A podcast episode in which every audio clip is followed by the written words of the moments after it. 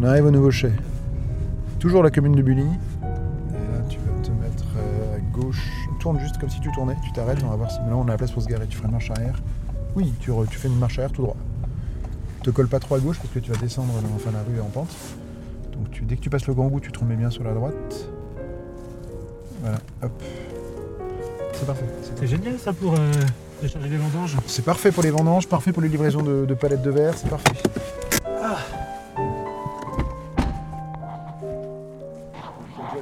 D'avance pour la deuxième chape. Une première chape a été faite euh, cet été. Une deuxième va être faite euh, voilà, fin d'hi- fin d'hiver, début de, début de printemps, pour pouvoir euh, bosser à plat. Parce que on aime bien la pente dans les vignes, mais les chais c'est mieux à plat.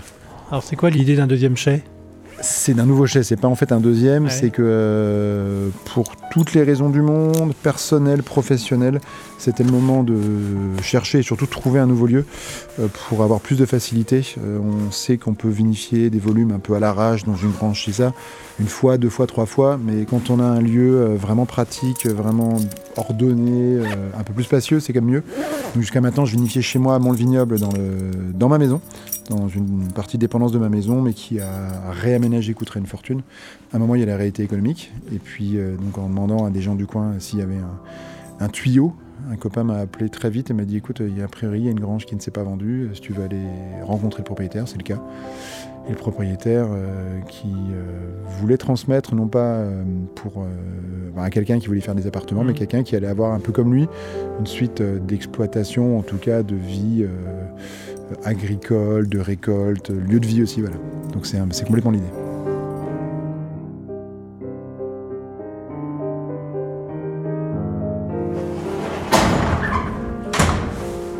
Voilà, donc on arrive, c'est là où le, le sol, la chape sera refaite. C'est correct, mais c'est pas suffisant. Et puis comme c'est une ancienne écurie, on voit encore les rigoles d'évacuation d'eau à l'époque. Là, il y a une cuvée qu'on vient d'entendre buller. On va refaire le son si t'as envie. Euh, la cuvée Gonzo, qui est en train de buller euh, tranquillement, comme toujours. Euh, elle est quasiment finie, mais elle a toujours envie de buller un peu jusqu'à la, milieu fin d'hiver. Et donc c'est un bâtiment qui est sur deux niveaux, deux niveaux et demi, parce qu'en fait en bas maintenant il y a une véritable une cave, ce qui n'était pas le cas auparavant.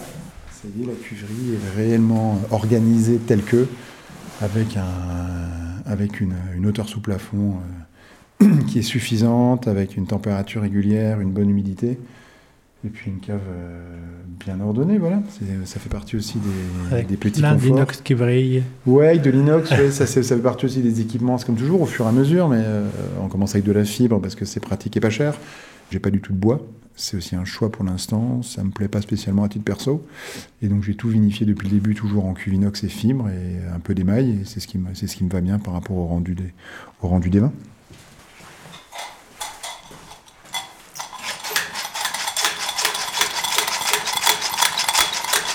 Là, on est sur euh, uniquement des 22.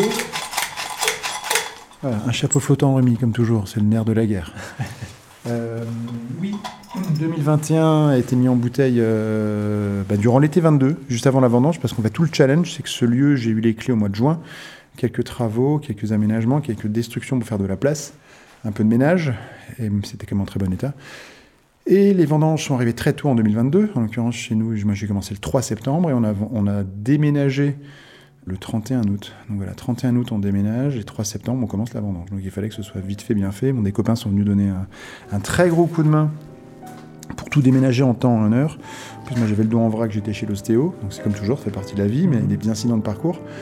Mais voilà, le déménagement a été fait vite fait, bien fait, pour pouvoir dès le 3 septembre rentrer les raisins, les mettre en macération et puis lancer les, lancer les vendanges 22.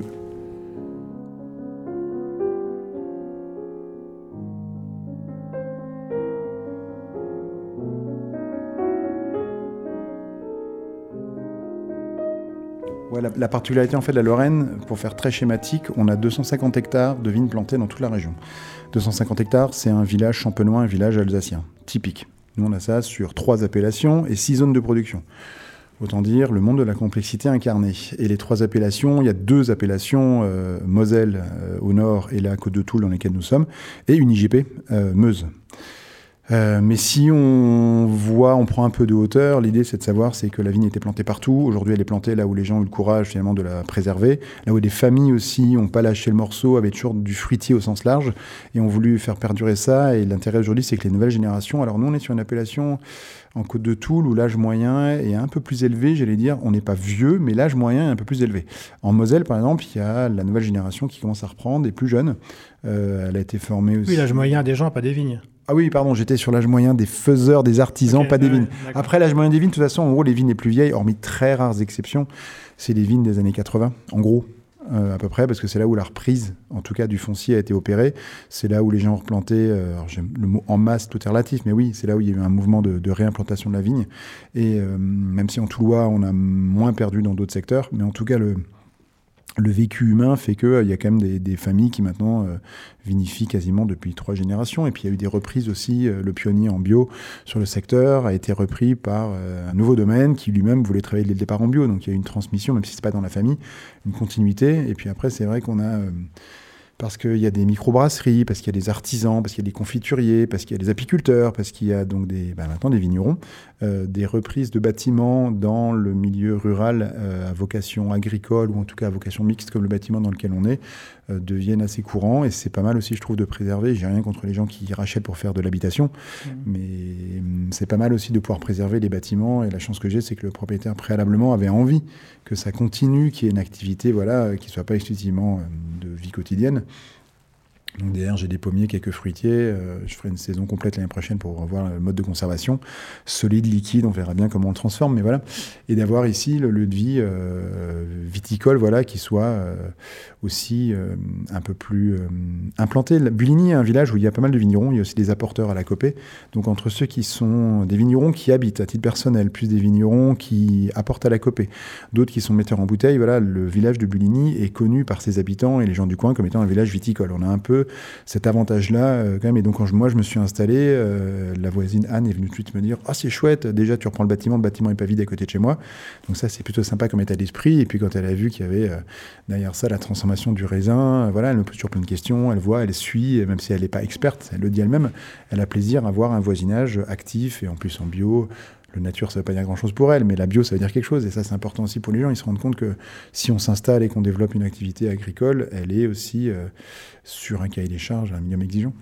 Et puis après, le, oui, l'appellation, euh, c'est qu'on a une... Euh, moi, toutes les vignes que j'ai en location et bientôt en propriété sont sur l'appellation Côte de Toul. Euh, j'ai présenté plusieurs années des vins à l'appellation lorsque c'était possible. Des fois c'est passé, des fois c'est moins passé. Euh, la particularité en fait, c'est que moi je vinifie tout en rouge, les pinots comme les gamets, ce qui fait qu'en deuxième, euh, enfin les pinots ça pourrait être en AOC, les gamets n'ont pas le droit d'être vinifiés en rouge dans l'appellation. Ça va être pressé pour faire du vin gris. On y pense toute l'année, ça fait partie des débats aussi, des débats quand je pense au, terme, au sens positif. Hein. Mmh. Mais avec Bruno Vacon, le copain en Meuse, ou avec d'autres avec d'autres copains dans d'autres régions, on discute toute l'année ou toute la saison des difficultés de la saison ou des facilités de la saison et on réfléchit vite à ce que ça peut permettre en cave, de ce qu'on a envie de faire, des limites du millésime. Est-ce que cette année le petnat aurait marché? Moi, c'est un risque que j'ai pas pris cette année de faire du petnat. Je trouvais ça hum, trop aléatoire. J'ai peut-être eu tort, mais en tout cas, je trouvais ça trop aléatoire. Du coup, les macérations m'ont semblé un peu plus sécurisantes.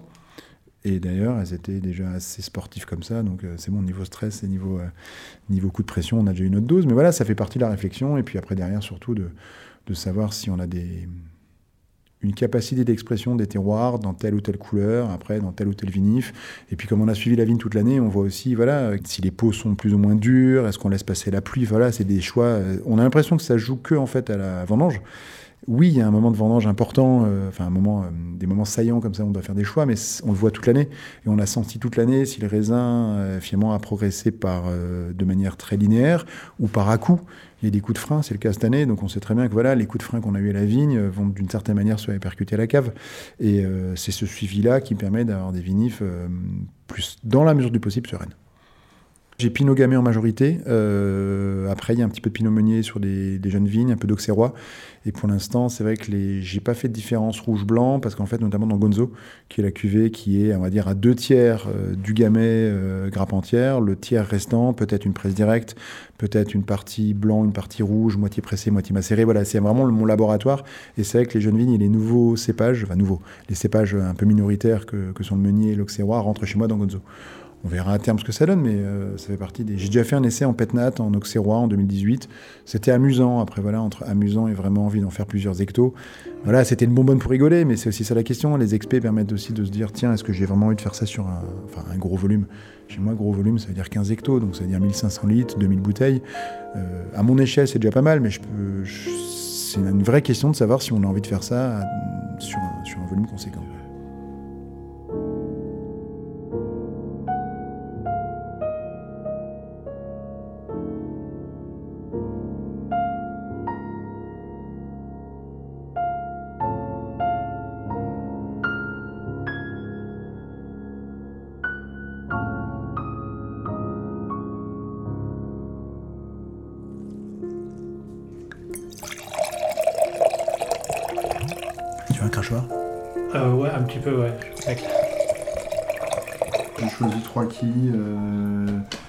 Quille de négoce 21, une quille domaine 21, et si on a le temps, autre chose. Euh, ouais, j'ai sorti une quille de négoce parce que c'est une activité vers laquelle je suis venu euh, par anticipation. Les copains jurassiens, bourguignons et autres, qui ont eu affaire avant nous à des intempéries, des aléas assez euh, impactants économiquement parlant, ont tous dit monte un négoce, monte un négoce, monte un négoce au cas où. Et donc en 2019, je les ai écoutés. J'ai monté un négoce, un micro-négoce. Le but c'était de faire 500, 700, 800 bouteilles sur 2-3 cuvées, 2 cuvées en général. Et puis surtout de pouvoir, euh, enfin, non pas de m'imposer, mais j'avais envie de faire autre chose. Et comme moi j'ai que des cépages rouges à la maison, Pinot, Gamay, un peu de Meunier, et que je vinifie soit en presse directe, donc en pétillant euh, rosé, ou alors en pétnat rosé, ou alors en rouge, j'avais envie de faire autre chose. Et depuis longtemps, les macérations blancs, les blancs en général et les macérations blancs m'intéressaient. Et donc j'ai mis comme règle, en tout cas comme philosophie, c'est que le négoce allait être de faire des vins autres que ceux du domaine, et non pas plus de, vinification euh, euh, des côtes de Toul. Et donc euh, l'avantage aussi, c'est comme on est à côté de l'Alsace, deux heures de route porte à porte au plus loin, ça veut dire qu'on peut, si on a un peu de, ben, de, réseau, pour être clair, et c'est mon cas, je connais beaucoup de vignerons alsaciens qui permettent de me, de me rencarder sur qui a du raisin à vendre, qui est fiable, au-delà de ceux qu'on connaît évidemment déjà, éventuellement à qui donner un coup de main. Moi, je suis pas un gros acheteur, mais voilà, si on peut aider quelqu'un qui a une année à soit trop de raisin, soit un peu pas tout vinifier, c'est un peu le but du négoce, hein, enfin, en tout cas dans ma philosophie. Et donc de pouvoir sourcer des raisins à minima bio, voire biodynamiques, ce qui est un vrai luxe, et puis d'avoir une approche de terroir. Et sur 21, la chance que j'ai eue, c'est que j'ai travaillé avec un vigneron qui est au nord donc, de l'Alsace, dans le Bas-Rhin, au début de la route des vins, à côté de Marlenheim, et qui a deux terroirs majoritairement, et sur un coteau, il a quasiment tous les cépages plantés au fur et à mesure du coteau. Et euh, le coteau, en l'occurrence, c'est des marnes noires, donc comme en Jura, ça c'est toujours un clin d'œil amusant. C'est un mot qui revient souvent Jura, je pense, hein, dans ma bouche, mais c'est normal. Je suis très fan et euh, je, toujours une région de référence, je trouve, qui est toujours en éveil et qui nous, me pousse. Et puis derrière, d'avoir donc une approche terroir avec ces marnes et d'avoir Gewürz que j'ai fait en presse directe, parce que l'état sanitaire, on en parlait un peu nous en off tout à l'heure, m'a fait dire que vaut mieux les presser que de tenter une macération aléatoire.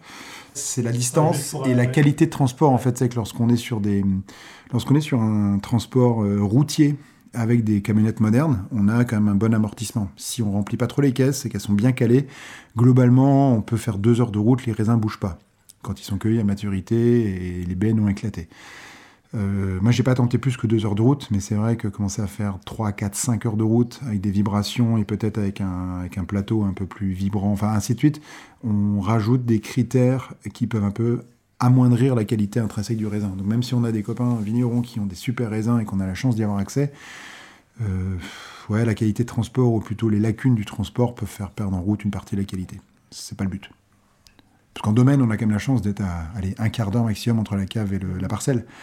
Donc c'est du quasi direct. Euh, le négoce, ça demande autre chose. Donc là, j'ai pas encore dit ce que c'était, on verra tout à l'heure. Mais c'est le même coteau avec une, seule parcelle euh, dont j'ai eu tous les raisins. Et puis le dernier, c'est un chardot euh, aussi, où j'ai fait une macération plutôt longue, deux semaines. J'avais envie de faire un peu à l'italienne, c'est-à-dire une maturité à 11 degrés, une macération qui permet de tirer les amers. Un peu comme dans le frioul, même si le frioul aujourd'hui va très loin en macération, mais d'avoir une approche un peu euh, digeste et quand même assez typée en bouche. Et là, on est sur un truc qui n'existe plus. Ça, c'est improbable. Au départ, pour tout vous dire, j'étais sur euh, un achat d'Auxerrois, sur des marnes noires, donc c'est plutôt cool déjà au départ. Donc en bio. Et puis quand on va voir les parcelles, il me dit au fait, j'ai un truc à te proposer si tu veux, en alternative à l'Auxerrois. Et on entre dans la parcelle, et dès que j'entre dans la parcelle, je vois, on était mi-août, 10 août, un truc comme ça. Donc on commence déjà à voir que les baies de raisin sont pas tous les mêmes suivant les variétés. Et là, on commence à voir qu'il y a des petites baies très concentrées, d'autres baies un peu plus larges, ainsi de suite. Et en fait, c'était une complantation à l'ancienne. Donc c'est une sélection massale, donc des, des pieds de vigne qui ont chacun leur identité. Donc pas des clones, plantés il y a 50 ans, donc euh, une bonne implantation racinaire, en bio depuis plus de 15 ans, et en l'occurrence une complantation de chasselas Pinot Blanc véritable, donc pas l'Auxerrois, le chasselas plus, plus droit, un peu plus acide, et Sylvaner. À la tienne. La tienne, hop. Santé. On essaye. Et la Lorraine.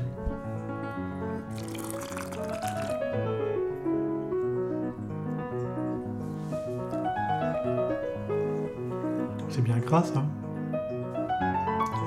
Pour 21, ouais, c'est Ah ouais, y a- il y a une sacrée, une sacrée personnalité. Et on est typiquement dans mes vinifs, euh, pas dire type, mais ouais, c'est mon approche assez, assez classique, c'est 5 jours de macération grappe entière. L'idée c'est de faire des macérations douces, euh, pas spécialement extraites, mais d'avoir comme ça, que ça crée un pied de cuve et que ça lance bien la fermentation et que cette petite macération apporte juste un tout petit peu de matière, sans être extravagant, sans être tannique spécifiquement, ça peut arriver, ça dépend des cépages, et d'avoir surtout une macération qui va au bout des sucres, parce que maintenant c'est un peu le débat, c'est un peu le, talon d'Achille de tout le monde euh, aujourd'hui, c'est des fermentations languissantes ou interminables, ou carrément qui sont bloquées et avec quelques sucres. Et le but c'est de, de finir sec, donc ça permet ça, et je trouve que c'est les cépages en plus qu'on connaît assez peu en- dans ce traitement-là, et j'avais envie de, envie de m'y frotter, je suis très content vraiment du résultat. Merci à mon, à mon fournisseur de raisin qui a des beaux goulous.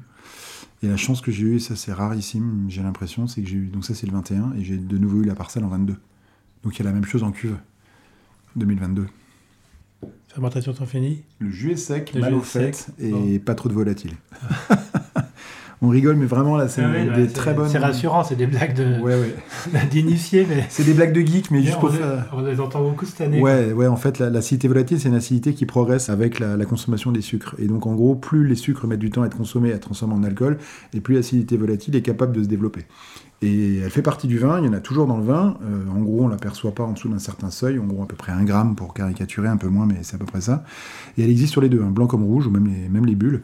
Et au-dessus d'un certain seuil, ça peut être gênant parce que ça dissocie le vin et ça le rend un peu agressif. Et cette année, il y a des montées de volatiles qui font peur un peu partout en France. J'y ai eu droit aussi. Donc euh, on croise les doigts et on a des œnologues euh, nature qui sont très attentifs à ça et qui nous poussent à être, euh, nous, sur nos vins plus que d'habitude parce que parce que c'est un des risques des vinifications euh, nature. Réellement nature, c'est qu'on n'a pas de filet et que c'est notre hygiène et notre attention de tous les instants qui font que ça peut se passer plutôt pas mal. En fait, on ne criait pas sur les toits auparavant, mais c'est vrai qu'on a eu des départs de vol plus ponctuels les années précédentes sur telle ou telle cuvée, mais c'était vraiment isolé. Et ce qui nous a posé question aussi, c'est qu'il y a des régions entières où il y a eu des mouvements, le, Jura pour y revenir, je crois que c'est en 2018, il y a eu des montées de vol assez conséquentes chez vraiment tout le monde. Et, euh, c'est là où le questionnement est arrivé. euh, est-ce qu'on l'intègre dans le vin? Est-ce qu'on fait avec? Est-ce qu'on doit la contrer? Comment la contrer? À quel moment? Voilà, il y a vraiment une attention tous les instants. Et c'est cette année, je prends toujours l'exemple là, c'est assez révélateur. D'habitude, je fais une à deux analyses avant Noël. Cette année, j'en ai fait trois en, euh, en un mois, presque. Non, j'exagère. En six semaines, trois analyses avant Noël. Il fallait, c'était un conseil de l'ONO et même c'était une surveillance nécessaire, chimique et organoleptique, de voir si les jus tenaient la route et allaient dans la bonne direction. On ne cadre pas les vins, par contre, on connaît la route qui est la route favorable et si on commence à partir sur un chemin de traverse, ça peut être rigolo. Mais si ça devient tout d'un coup, le, euh, bah, en gros, un cul-de-sac, euh, c'est pas intéressant. C'est intéressant pour personne. Donc, euh. Du coup, la salinité, ouais, qui est vraiment un marqueur de ce terroir-là, et même sur d'autres euh, cépages travaillés, on le retrouve, et chez le vigneron qui a les vignes euh, à l'année, enfin depuis plus de, plus de 10 ans maintenant, c'est lui aussi un marqueur euh, saillant. Après, il y a un truc aussi, c'est qu'on n'a pas toujours euh, ces cépages en macération. On connaît le pinot blanc en macération, mais c'est plutôt l'auxerrois. Le sylvaner, ça arrive, mais c'est pas si courant que ça. Et le chasselas, alors là, on commence à chercher la perle rare, même si on adore le chasselas lorsqu'on en trouve. On donne pas les noms, il y en a, mais quand il y en a, c'est vraiment euh, une botte secrète. Euh, non, mais voilà, globalement, on peut avoir un côté un peu riche, un peu gras par le chasselas, une belle droiture par le, une belle droiture par le, pinot blanc, et puis le- les petits amers par le, le ça c'est pour caricaturer. Caricaturer, trouver les grandes lignes. Et puis après, il y a un vrai marqueur aussi, c'est qu'on est en 21. Et que 2021 est une année avec assez peu d'alcool. On est à 11 d'alcool, alors que c'était mûr. C'était une année où on n'est pas en sous-maturité. C'est une année où on est mûr sur les peaux, les pépins, la pulpe, mais sur un degré alcoolique faible. C'est ça en fait. La quantité de sucre dans les baies est faible. Donc la transformation des sucres en alcool est à faible hauteur, voilà, 11, en l'occurrence 11 degrés. Mais tous les éléments qui composent la baie et ce qui macère et ce qui est pressé, eux sont mûrs. Donc ce qui fait qu'on est sur une maturité, ce qu'on appelle phénolique, c'est-à-dire du corps de la baie haute avec un degré d'alcool bas. Ce qui est finalement une sorte d'idéal, parce qu'on aime bien comme ça avoir des maturités, donc de pas tirer de verdeur, de rusticité due à l'immaturité des baies, mais pour autant sans prendre en lourdeur et d'avoir trop de sucre et trop d'alcool.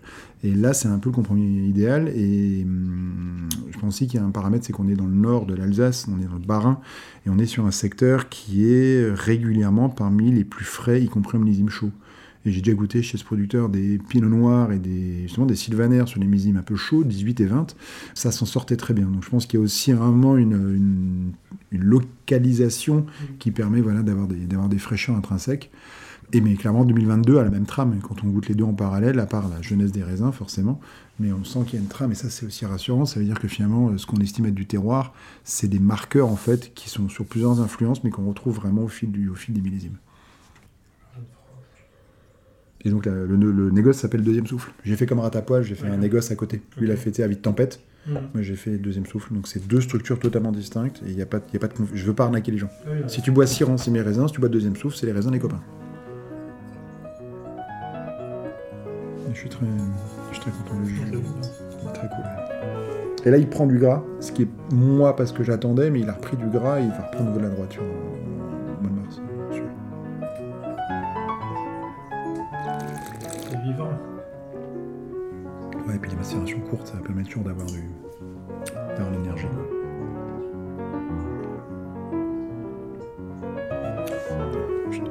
aviner, ou je pense que ça a passé dessus. Ah oui, vraiment. Hop. Vas-y.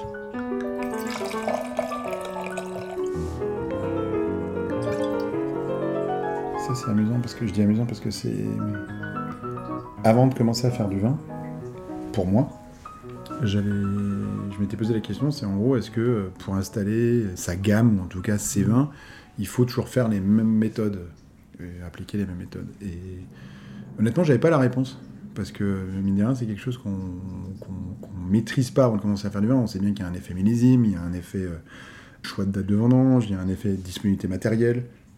Est-ce qu'on a assez de bras pour faire ce qu'on veut éventuellement quand on veut faire de l'encuvage euh, grappe entière et de la presse, on va faire un peu des deux, ça prend du temps, il faut du monde. Il faut bien s'entourer quand on peut.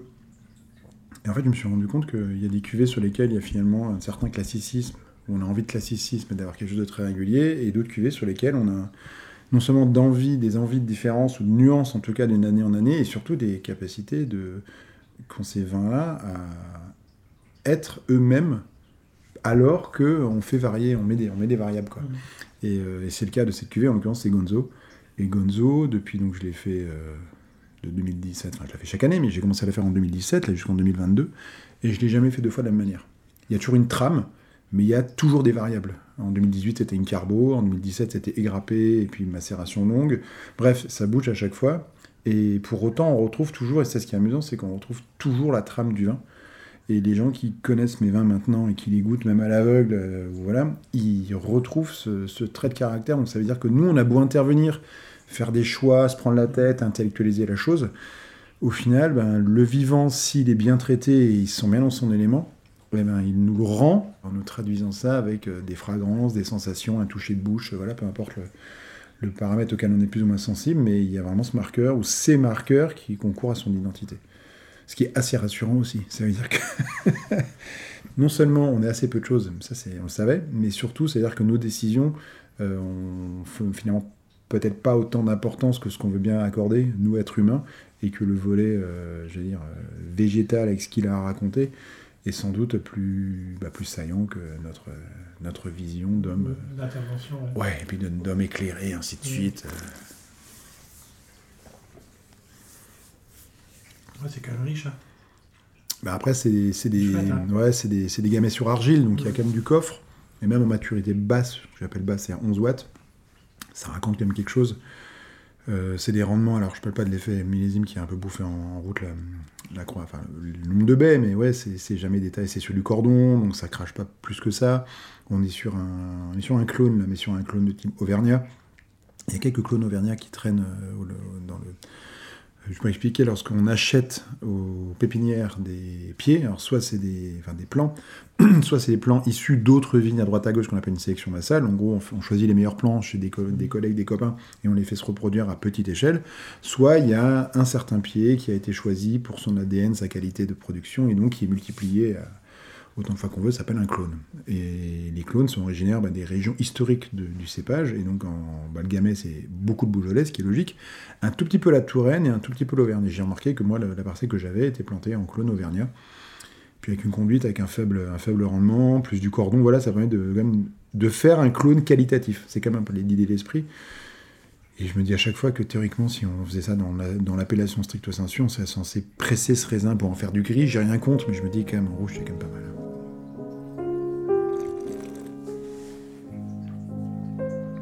Et euh, ce qui est amusant, c'est que maintenant j'ai des copains qui font. Des... Normalement, c'est à nous de le faire, et je le fais toujours avant les mises en bouteille. C'est de faire le, test de mise à l'air. Alors, soit on tire une bouteille complète, on la boit doucement au fur et à mesure, et voir combien de temps ça tient, l'oxydation, éventuellement l'apparition de gouttes de souris, de, de de mine de crayon, voilà, tous ces paramètres qui fait qu'on en perd un petit peu en route. Et j'ai des copains que- cavistes ou restaurateurs assez pointis qui commencent à le faire. Et sur cette bouteille-là, il a laissé deux verres dans la, dans la bouteille, trois jours de côté. Il est revenu, il m'a dit on a forcément perdu un peu en, en kick, en énergie intrinsèque, ça s'est un peu dégazé forcément. Il m'a dit en fait, par contre, la, la cuvée n'a pas bougé. Donc ça, c'est assez rassurant. Bon, Était-ce nécessaire de gâcher un tiers de la bouteille pour le faire? Je sais pas, on lui demandera. Mais euh, non, non, mais sur le fond, c'est intéressant. Ça veut dire qu'il y a aussi cette envie de savoir si la bouteille euh, peut être servie ou a un intérêt être servie sur 2-3 jours. En l'occurrence, là, c'est un bar à vin, donc lui il peut le gérer. Ça c'est c'est une question que je me pose depuis toujours. C'est non pas où les vins sont vendus, mais dans quelles conditions sont-ils servis. Et c'est vrai que, et je dis ça toujours à mes amis cavistes, la problématique, c'est que les cavistes, une fois qu'ils ont lâché la bouteille, ils ne maîtrisent plus rien.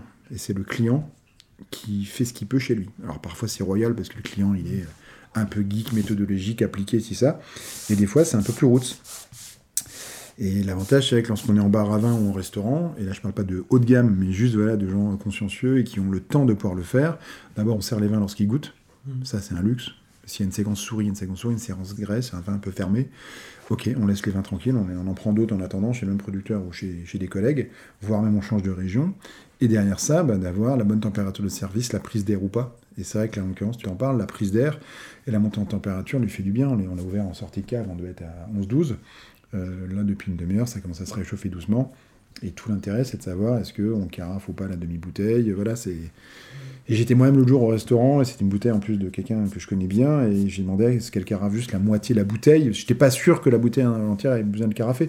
Et je vois bien, la, la sommelière était elle-même non pas hésitante, mais à me dire, elle savait pas si je voulais une bouteille très ouverte, une bouteille un peu plus fermée, réduite. Voilà. Et c'est toujours compliqué de trouver ça, et c'est le métier, euh, l'expérience du, du pro qui fait que ça qu'on trouve l'échange avec le, le- avec le client, avec le consommateur, mais c'est trop bon. Et puis il y a des gens qui aiment bien voilà, des, des vins euh, qui se laissent faire, ou d'autres qui sont euh, hyper attentifs, et c'est toujours de trouver le bon équilibre. Et en salon, on a la même problématique. Les gens qui goûtent le premier verre et ceux qui goûtent le dernier verre, en général, on goûte pas le même vin. Et voilà. Mais après, c'est le, jeu, jeu des vins naturels aussi, hein, si on n'en ferait pas.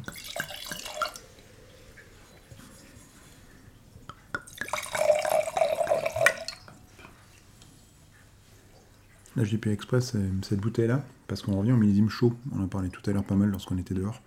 C'est un vrai sujet de fond, au même titre que euh, le choix des cépages, euh, les modes culturaux, euh, les vinifs. C'est une approche globale qu'on est en train de vivre en temps réel et faire des choix qu'on espère être les bons à court, à moyen et à long terme. Et on revient en 2020, on revient au sens, on revient des millésimes qui sont les plus récurrents, c'est-à-dire les millésimes chauds, solaires, secs, qui peuvent donner des choses très plaisantes en dégustation, qui peuvent séduire beaucoup de palais parce que voilà, il y a une sorte de richesse. Après, tout l'enjeu, c'est de savoir euh, comment est-ce qu'on les gère euh, dans l'année, comment est-ce qu'on gère derrière la taille l'année suivante. On l'a bien vu, là, euh, 20, 21, 22, euh, c'est du. Une fois plus, c'est du stop and go permanent. On est en train d'aller dans un sens. A l'impression qu'on change d'itinéraire, mais euh, à chaque fois, on prend 90 degrés ou 180 degrés d'un millésime à l'autre. Donc, c'est-à-dire que lorsqu'on taille, tout à l'heure, on parlait de la parcelle où on était, où la taille euh, va être mise en œuvre tardivement pour éviter les gelées.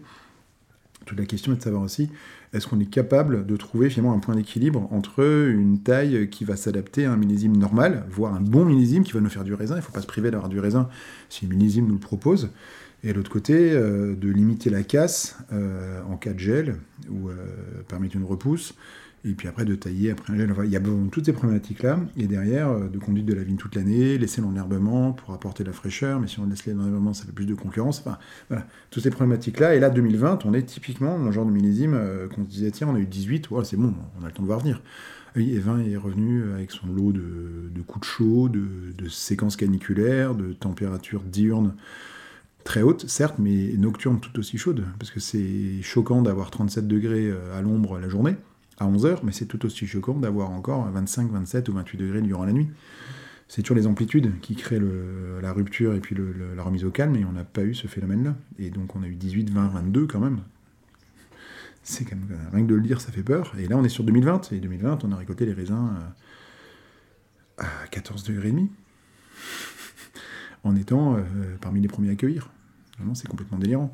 Et c'est de se rappeler ça. C'est important, parce qu'on boit 21, et on est beaucoup à boire 21 en se tapant les cuisses. On dit, oh là, c'est bon, c'est buvable, et c'est super canon, et, et on a envie de torcher la bouteille. Oui, ouais, c'est vrai. Moi, le premier. hein. Et on se rappelle en buvant 2020 qu'on a quand même traversé les choses, et on va se retraverser les choses plus exigeantes, plus pointues, plus moins faciles, à tout niveau. C'est pas grave, c'est juste en avoir conscience.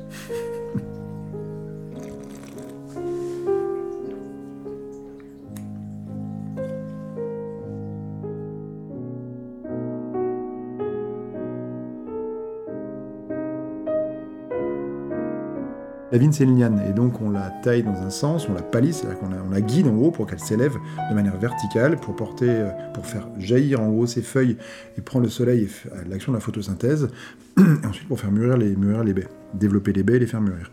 Et donc on a cette séquence d'abord végétale, de la partie euh, feuillage, qui doit grimper, prendre le soleil, et une fois que cette partie-là est terminée, elle peut se concentrer pour faire pousser, aboutir à la croissance des baies, des grappes, et les faire monter en sucre. D'accord. Sauf que on est toujours nous gênés par euh, la prise de place du végétal et donc on essaye de le gérer. Je dis on de manière très générique. Et pendant un temps, on fait passer des machines, des rogneuses ou simplement les cisailles. C'est les énormes ciseaux qu'on tient dans nos mains avec au lieu d'avoir un- une paire de ciseaux entre deux doigts, mais on a une paire de grandes tenailles entre deux mains, comme un taille haie finalement, mécanique, et on vient cisailler. Sauf que cette action-là fait que la plante ne comprend pas le cycle, on ne laisse pas aller au bout, et donc elle reprend sa croissance de manière permanente et décale le moment où elle fait grossir et mûrir les, baies de raisin. Et moi j'ai fait le choix, pendant deux ans j'ai cisaillé, j'ai un peu comme tout le monde et aussi pour pas trop être gêné, pour gérer ça. Et en 2018 j'ai arrêté de cisailler. Et je me suis rendu compte de deux choses que j'ai corroboré avec des collègues, notamment en Alsace, euh, qui eux avaient fait ça depuis 10 ans, donc un recul plus important que le mien. On s'était pas concerté, hein. on a appliqué la même chose. Et pour avoir évité de cisailler, donc après il suffit de tresser les brins entre eux ou alors de le tresser sur le fil du haut, deux choses. On arrive à avoir des raisins mûrs plus tôt, tout en gardant l'acidité. Et là, on revient au fameux débat de acidité, équilibre, fraîcheur. Et en fait, quand on a le feuillage qui est vertical et bien, haut et bien dense, ça permet de créer une ombre portée sur le rang d'à côté. Et donc, comme ça, d'avoir comme des dominos, non pas de la chute, mais bel et bien un effet de progression de l'ombrage qui vient grâce au feuillage haut sur le rang d'à côté et donc sur les baies de raisin à côté. Si en plus on effeuille assez peu, ce que moi je ne fais plus non plus, euh, parce qu'on ne sait jamais le millésime et les coups secs et d'hyper chaud qu'on a eu les dernières années, de l'ombre portée et une ombre naturelle due à du feuillage, on gagne quelques degrés. Alors ça change pas tout, on est toujours à des chaleurs excessives, et des coups de sec brutaux et beaucoup trop longs, mais on arrive à garder un peu de, à abaisser un petit peu les températures ambiantes et à préserver un peu de raisin. On a moins de grillures, de coups de chaud, parce qu'en fait la baie de raisin c'est comme nous la peau. Si on ne protège pas et certains commencent à mettre du talc, à mettre des trucs, mais on peut pas faire tout le temps. Nous on va à la plage ou simplement on se met au soleil sans crème solaire, bah, la peau brûle. Le raisin, c'est pareil, la peau brûle, donc on a ce qu'on appelle un échaudage ou un coup de grillure. Donc la, la vigne dépérit, enfin les baies dépérit, c'est pas, pas cueillable, et si c'est cueillable, c'est tout sec. Donc en gros, on n'en tire pas de jus et pas de goût euh, favorable. Et de la même manière, après, elle travaille sur le- l'enherbement, ou laisser l'enherbement en saison, plus laisser éventuellement un paillage. Si on coupe l'herbe, c'est laisser le paillage. C'est comme ce que vous faites vous, chez vous, ce qu'on fait nous, tous chez nous, avec du paillage au pied des tomates. hein. De toute façon, la tomate et le raisin, c'est pareil. hein. Si vous avez des tomates, j'ai du raisin, et inversement.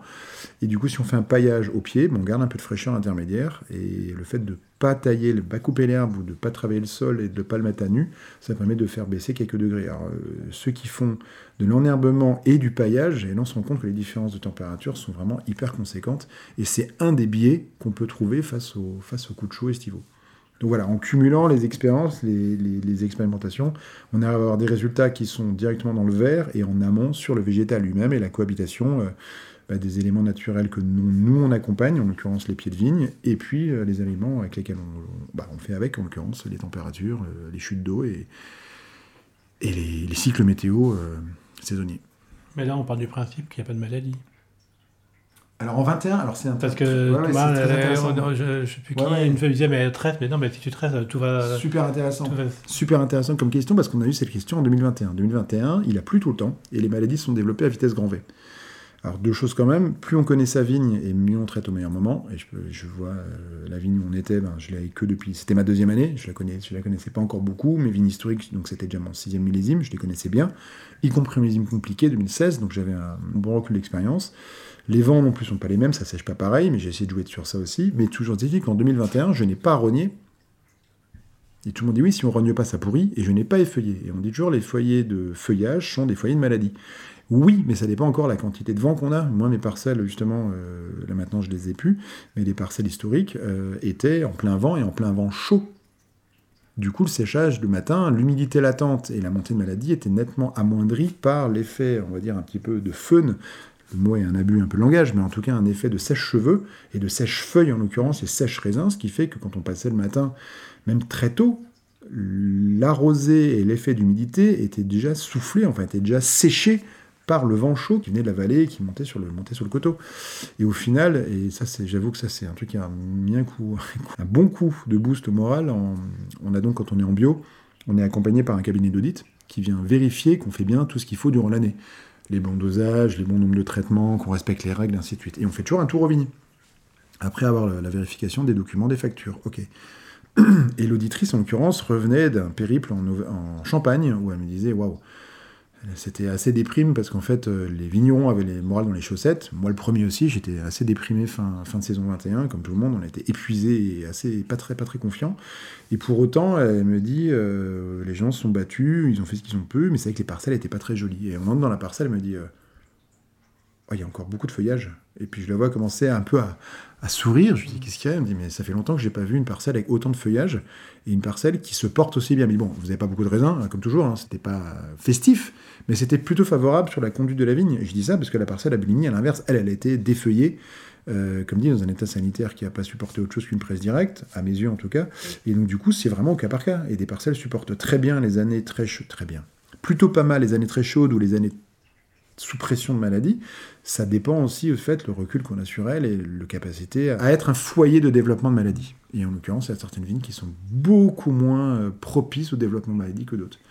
De plus, c'est l'expérience qu'il fait. Moi, j'ai que 7 millésimes dans les pattes, hein, je suis pas le meilleur, euh, exemple pour t'expliquer ça. Ah, Mais à mon échelle, à mon- voilà, c'est ça. t'as une vue quand même, voilà. Oui, là c'était la sixième année et clairement, euh, et les copains qui sont venus à la parcelle m'ont dit mais les années c'était si compliqué parce que même on dit ouais il y a quand même du feuillage, le feuillage était vert, il était là, les, les raisins étaient mûrs, 10 degrés mais mûrs. Waouh, ouf, ouf. Donc on a fait un, une récolte minuscule mais euh, qui s'est bien passée. Donc petit satisfait à, à l'issue du, millésime. Euh, juste pour faire très court aussi, lorsqu'on taille, euh, on voit les, traces d'oïdium. Donc le mildiou et l'oïdium sont les deux maladies principaux de la vigne, les deux champignons qui s'installent dans la vigne. La particularité de l'oïdium, c'est qu'une fois qu'il est installé, il est présent à vie sur la plante. Et alors que l'oïdium, euh, pardon, le mildiou, il a des, en gros, c'est une projection de champignons au sol, qui, enfin, c'est une régénération annuelle. Donc on peut d'une année sur l'autre, on repart à zéro. L'oïdium, non, il est sur les brins.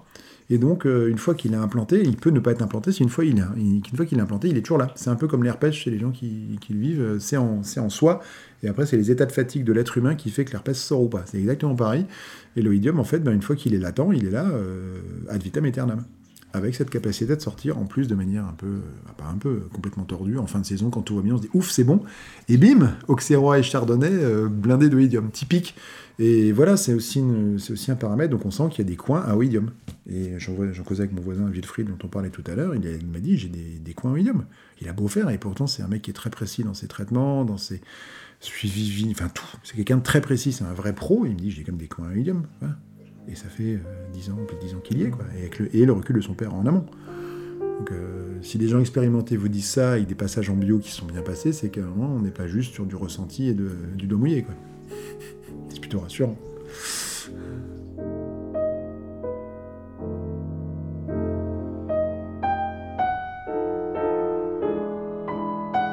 pense qu'il y a un vrai vécu de la part des gens qui font aujourd'hui du vin.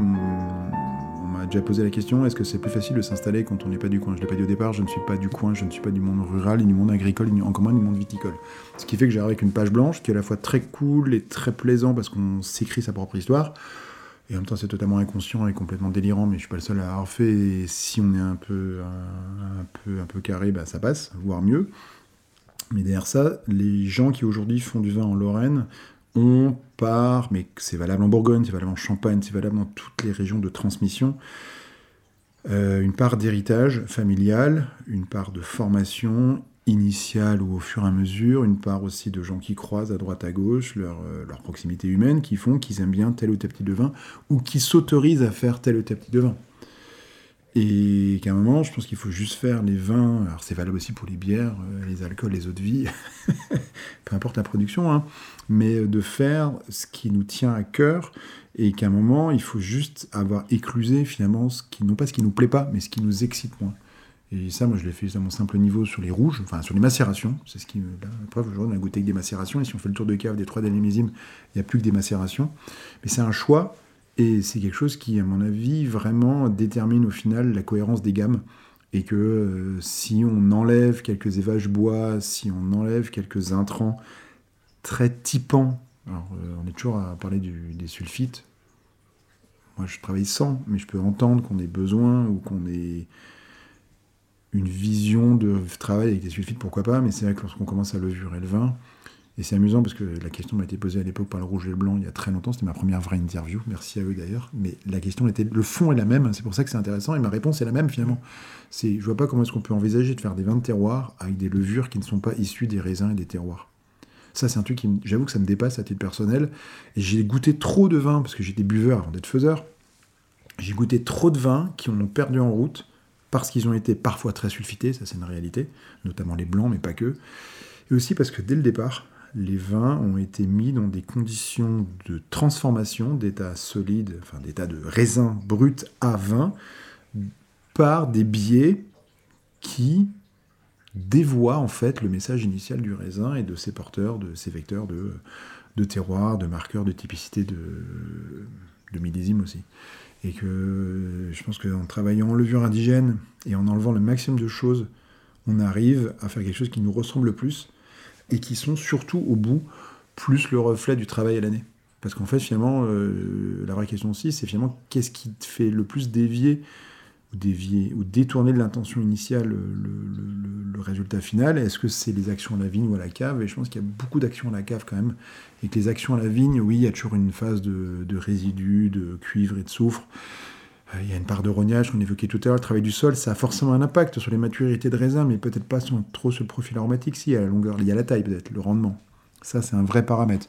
Mais globalement, il y a beaucoup, beaucoup d'actions traumatisantes à la cave, et globalement, je pense qu'il y a plein de choses, il y a plein de messages et plein d'impulses qu'on perd en cours de route, et il y a des fois, quand on goûte des vins, on se dit, euh, waouh, c'est dommage, parce qu'on sent qu'il y a un énorme potentiel de, jus, et euh, tu as l'impression qu'ils ont fait un, Enfin, c'est un marathon et des haies, quoi.